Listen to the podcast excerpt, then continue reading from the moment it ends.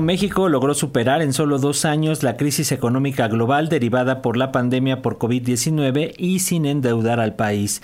Fue tal la, recuperación que de 2020 a 2022 México redujo 8.9 millones el número de personas en situación de pobreza, pasando de casi 56 millones de personas en 2020 a 46.8 millones en 2022, según cifras del Coneval. Para hablar acerca eh, y hacer un análisis de la actual situación económica de nuestro país, agradecemos al doctor Clemente Ruiz Durán, académico en la Facultad de Economía de la UNAM, que nos tome la llamada. Doctor, bienvenido.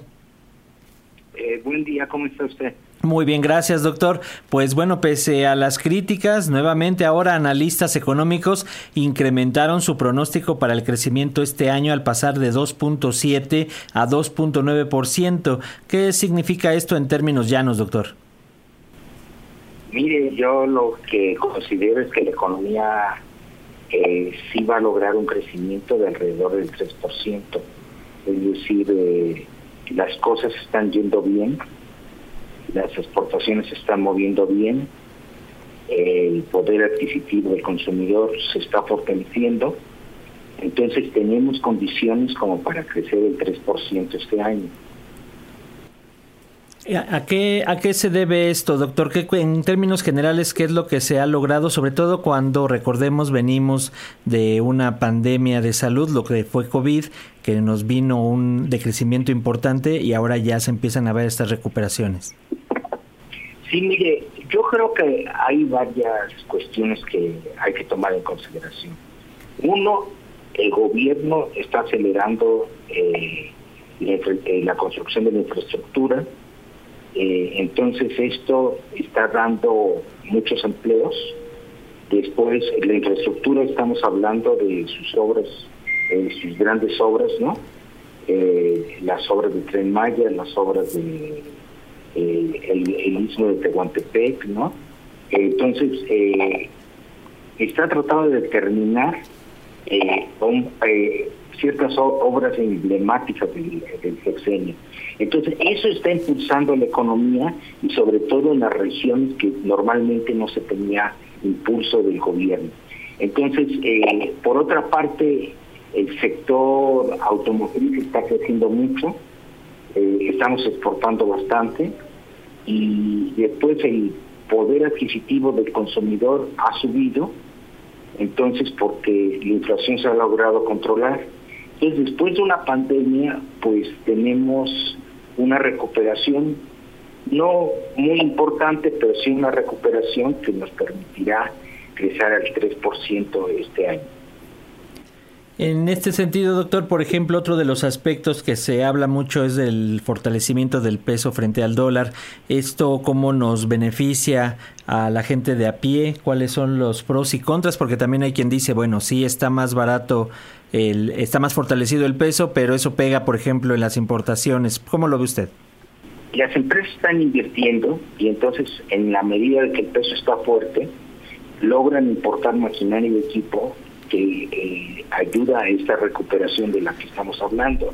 Es decir, se está consolidando un, eh, un aparato económico y con ello entonces se puede esperar no un crecimiento de la, de la magnitud que estamos hablando, no mayor.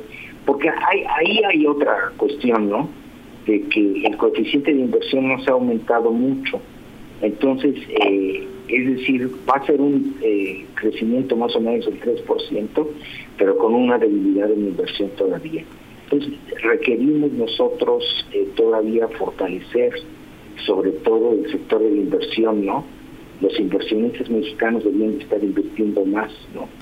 Eh, en la perspectiva de que no solamente es la pandemia lo que nos sucedió, sino que el mundo está yendo a marchas muy aceleradas hacia la transformación digital y nosotros no vamos tan acelerados como quisiéramos en esa materia. ¿no?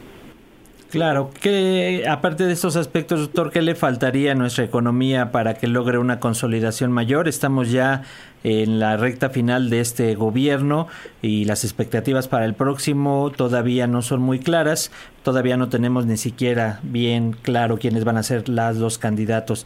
Eh, ¿Qué es lo que nos faltaría por consolidar y cómo lo calificaría este sexenio hasta el momento?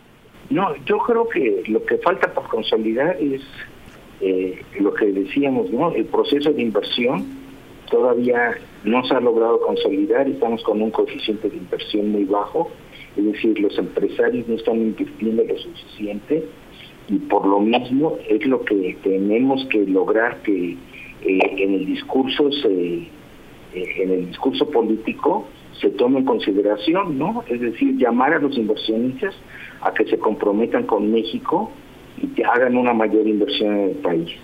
Esto eh, bajo la perspectiva de que si no, pues eh, seguiremos siendo un país que crece pues alrededor del 3%, pero no es el, ritmo de crecimiento que nosotros necesitamos. Nosotros necesitamos un crecimiento de 4 o 5% al, al lo mínimo, ¿no? Para poder entonces entrar en una fase de expansión y poder ver los empleos que se necesitan bien remunerados. Muy bien, doctor. Sí, dígame, dígame.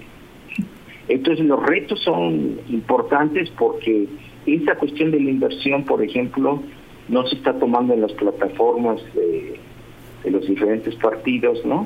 En términos de que no se está llamando a consolidar la inversión en México, ¿no?